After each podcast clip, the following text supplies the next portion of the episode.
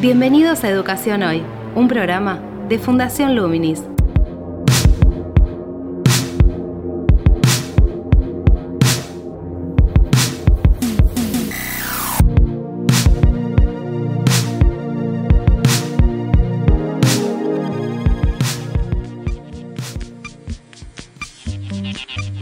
Hola, ¿qué tal? Soy Gabriel Latorre y estoy dando comienzo a un nuevo podcast de Educación Hoy, el programa de Fundación Luminis, donde abordamos diferentes temas de la educación en Argentina.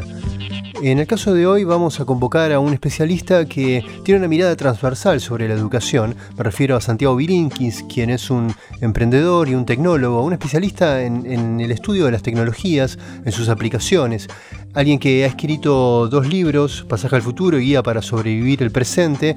En este último libro aborda el estudio de las plataformas digitales, de las redes sociales y de cómo detrás de, estos entornos digitales en los cuales nosotros pasamos mucho tiempo, hay diferentes diseños que apuntan a captar nuestra atención. El valor de nuestro uso tiene que ver con el tiempo de la atención que les dedicamos. Y eso implica desarrollar toda una serie de recorridos y de, de cliqueos, si se quiere, que van configurando lo que se denomina una huella digital, es decir, nuestros hábitos frecuentes de uso en relación a las elecciones de, las cosas que elegimos ver, a las cosas que, o los contenidos a los cuales les dedicamos atención.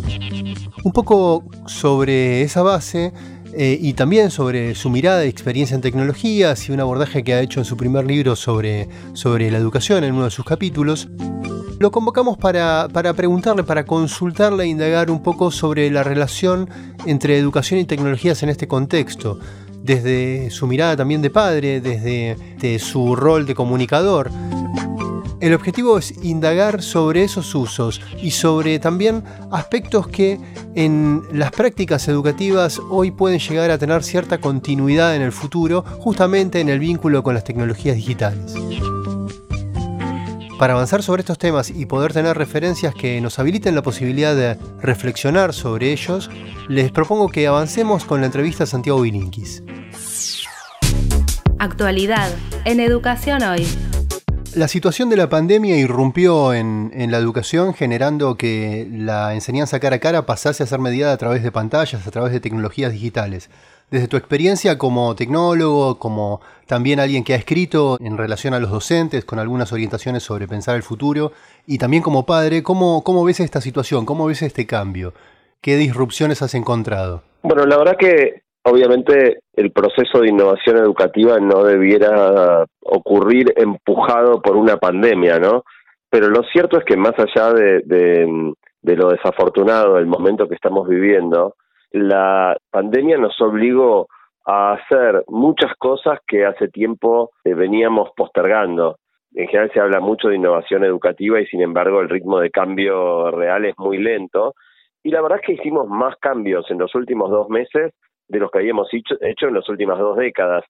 Y en eso hay un lado positivo, más allá de que, por supuesto, habiendo tenido que implementar todos estos cambios sin planificación, sin tiempo, sin entrenamiento para los docentes y para los chicos, sin infraestructura adecuada en las casas ni de los docentes ni de los chicos. Lo que estamos viviendo hoy claramente es una modalidad de emergencia, no la educación que querríamos tener a futuro, pero hay varias cosas de las que están pasando hoy en esta modalidad eh, remota que, que son muy interesantes y que de alguna manera tienen elementos interesantes que por más que después cuando retomen las clases presenciales no queramos que sigan todos los chicos o los docentes en sus casas, hay muchas cosas de las que están pasando hoy que estaría bueno conservar hacia adelante.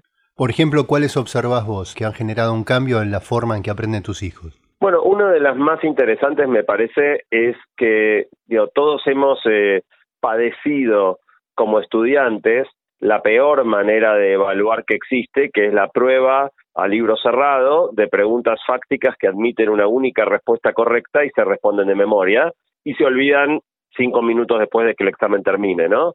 E, esta manera de evaluar, que ha sido la más este, difundida desde siempre y sigue siéndolo, en este nuevo contexto es casi imposible de llevar adelante, porque en la misma computadora que los chicos tienen que responder el examen, eh, tienen Google o tienen WhatsApp para preguntarle a sus compañeros. Entonces pueden copiarse de Google, pueden copiarse de un compañero, eso es indetectable para el docente y está genial, porque en el fondo en la vida, cuando nosotros tenemos que, que eh, por ejemplo, yo tengo que armar un trabajo sobre algún tema, le pregunto a algún amigo que sepa o, busco en Google, digamos, eso es la, vida real. Entonces, saber buscar información en, en, Internet, saber validar la credibilidad de las fuentes que uno encuentra, porque buena parte de lo que hay en Internet es información incorrecta, y en base a, diferentes fuentes y dando crédito a la fuente, no haciendo plagio, poder construir un discurso propio relevante a la pregunta que se, se formula y correctamente expuesto, me parece una habilidad muchísimo más importante que repetir conceptos de memoria. Eh, es muy eh, triste igual que estoy viendo que muchas eh, escuelas y universidades están adoptando una solución de software que salió ahora en Estados Unidos que hace seguimiento de las pupilas para ver a dónde los chicos están mirando, que les impide salir del navegador a otra, a otra pestaña para mirar Google los filman y los graban durante el examen, toda una serie de cosas bastante persecutorias que tienen que ver con tratar de mantener algo que en el fondo no debiéramos tratar de mantener, que es esto de que los chicos no se copien.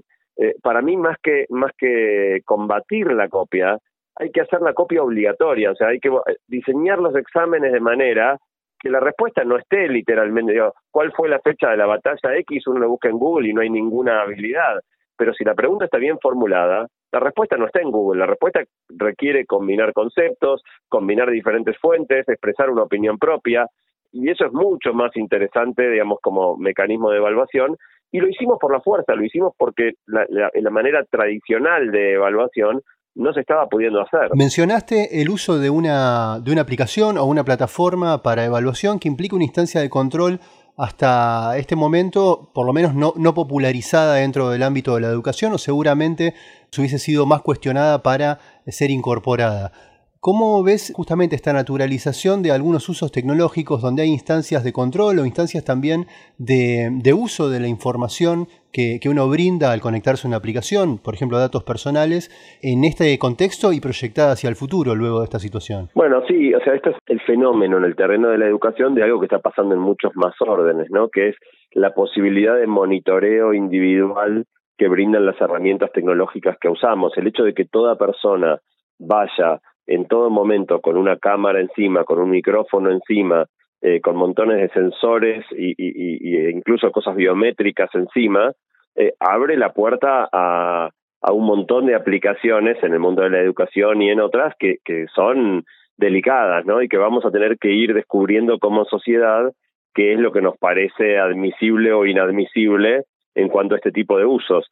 Cuando uno se encuentra en una situación de emergencia, como es ahora en una pandemia, por ejemplo, si tuviéramos un, sensor en la muñeca que permite reportar la frecuencia cardíaca, el nivel de saturación de oxígeno o la temperatura corporal de las personas, podría ser muy útil para detectar tempranamente los casos, asegurarse que la gente esté cumpliendo las cuarentenas obligatorias, pero en otros momentos puede convertirse en una herramienta de monitoreo masivo inaceptable. Entonces, va a ser difícil cuando salgamos de esta situación excepcional ver qué de las cosas que hubo que hacer en la emergencia se mantienen o, se vuelve atrás, digamos. Bueno, ahí tenemos una instancia también para trabajar propiamente dentro de la educación, tal vez en este, en este mismo contexto y, a futuro.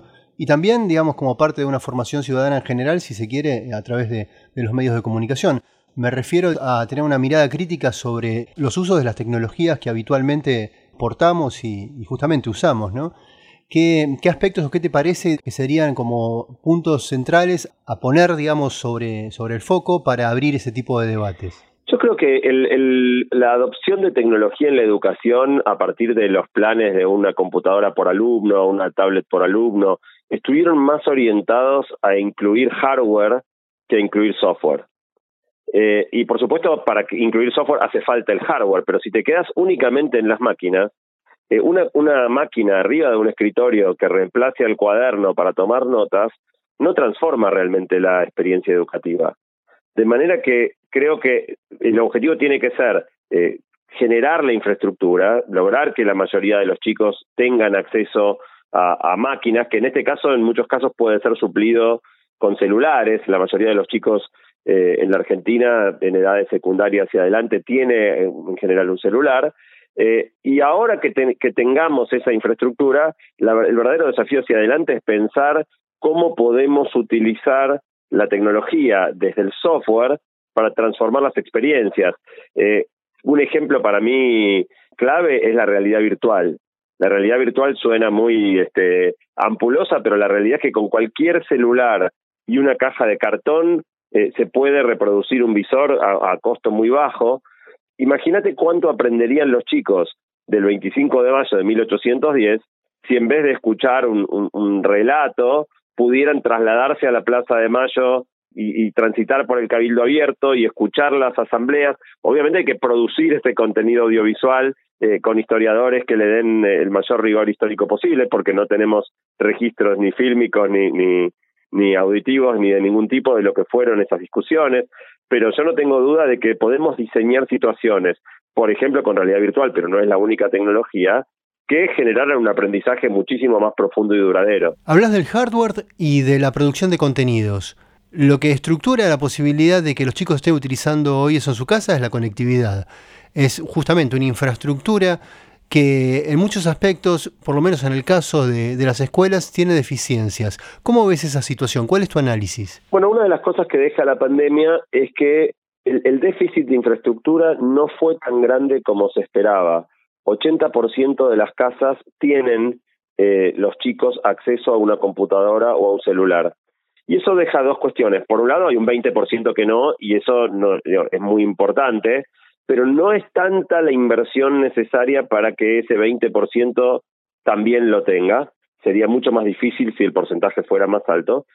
Eh, pero la segunda cuestión es la importancia de, usar el celular más que la computadora. O sea, cuando empezaron los programas de una laptop por alumno, se hablaba de la laptop, después se bajó a la tablet, y la realidad es que el objetivo más realista es el celular, que tiene una pantalla chica, que para algunas cosas es difícil, por supuesto, pero yo creo que si queremos pensar en una eh, educación intensiva en tecnología, pero a la vez llegando a todos, tenemos que eh, utilizar herramientas que, que puedan ser aprovechadas desde un celular.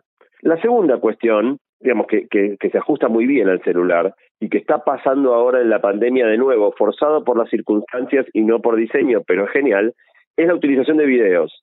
Porque, si, digamos, si bien 80% de los chicos hoy en día en la Argentina tienen acceso a un celular o una computadora, no lo tienen necesariamente en el momento que lo deseen. O sea, hay una computadora en la casa, son varias personas, hay que turnarse, y entonces por ahí al chico no, le, no es que la tiene a las 8 y 20 cuando se dedica a la clase de biología.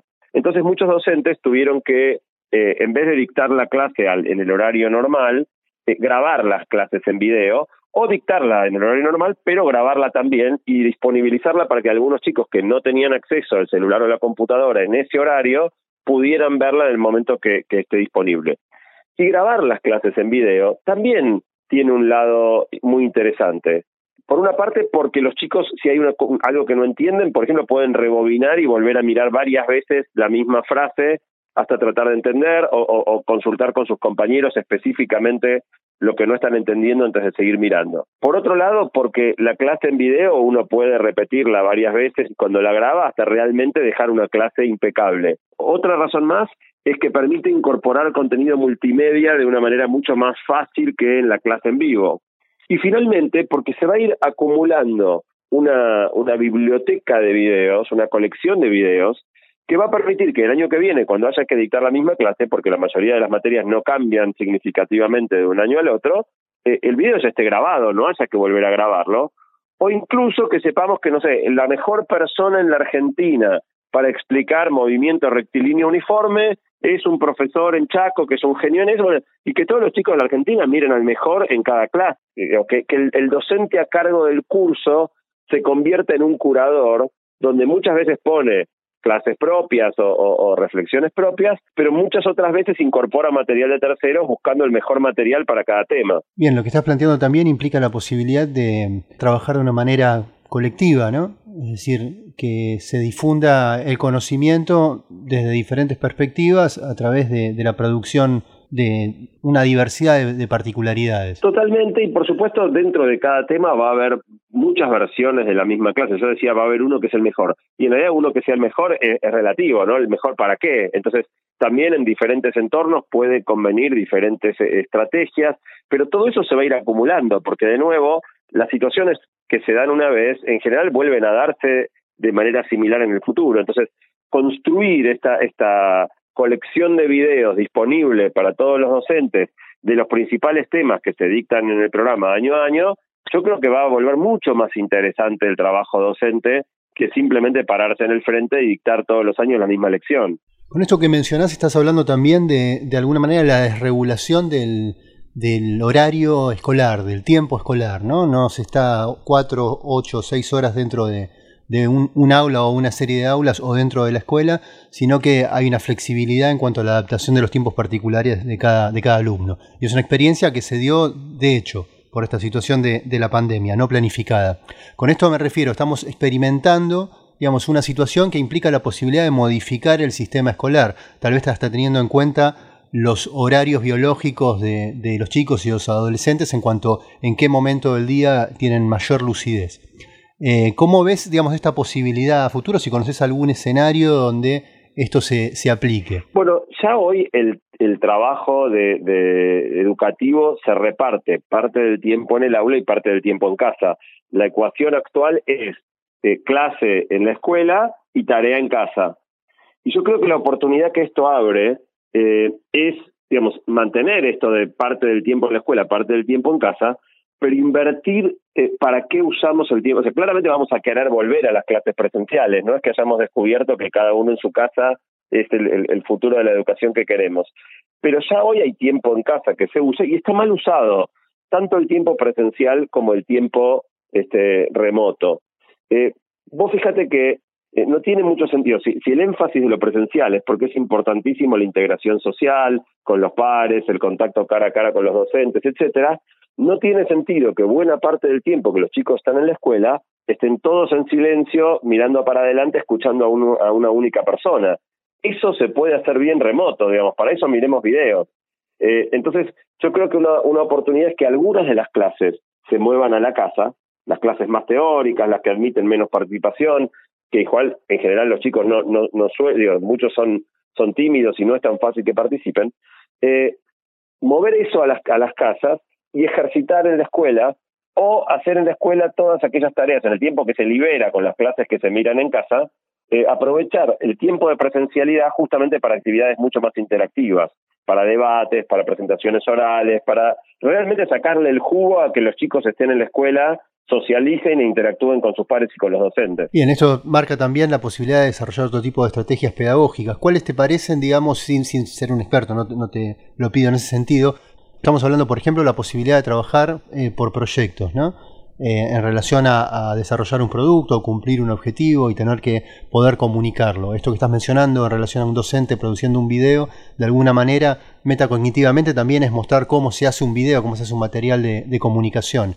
¿Qué metodologías te parece que tienen que ver con el mundo del trabajo, con el mundo afuera de la escuela y qué tipo de estrategias, digamos, de, comunicación que están presentes también allí, te parece que podrían inscribirse en una estrategia de enseñanza, en una estrategia pedagógica? Hay muchas, pero me gustaría hacer foco en una que, es, que me interesa especialmente a mí, que es el tema de las presentaciones orales. Con los orales, eh, acá se comete el mismo error que con las pruebas al libro cerrado de memoria, que es que los orales en general eh, digamos, los chicos se enteran en, en el momento de qué tema tienen que hablar, pueden tener que hablar de una variedad muy amplia de temas y tienen que repetir e improvisar. Y la vida no es así. Normalmente cuando yo di mi charla en TEDx Río de la Plata, el tema lo elegí yo, lo elegí cinco meses antes de tener que hablar, tuve cinco meses para preparar mi ponencia y obviamente salió mucho mejor que si yo me subía al escenario en Tecnópolis frente a 10.000 personas y me decían, Santiago, habla de X, y yo en el momento me enteraba de que iba a dar mi charla. Es una situación absurda. Eh, entonces, los argentinos en general somos bastante malos dando presentaciones orales, y la razón es porque no las practicamos, y las pocas veces que las practicamos la gente las odia porque están teñidas de esta cuestión de la improvisación y la memoria. Eh, entonces, encargarle a los chicos que como proyecto armen una presentación oral, eligiendo ellos el tema como parte de un proyecto general, eh, pudiendo preparar su exposición, eh, eso le va a poner a la oralidad un condimento, por un lado, mucho más interesante, mucho menos rechazado, y muchísimo más útil y realista respecto de lo que los chicos van a necesitar hacer después. Bien, te hago un cambio, un cambio de foco en este caso, pero dentro de la educación. Usualmente lo que entendíamos por educación virtual era un aula virtual, un entorno que reproducía con algunas posibilidades que pueden brindar, por ejemplo, como mencionas, el lenguaje audiovisual, me refiero a beber un video, usábamos aulas virtuales, ¿no? Un entorno que de alguna manera o en muchos aspectos replica eh, la lógica de un aula. Con esta eh, situación se han utilizado y se están utilizando una diversidad de plataformas diferentes en combinación.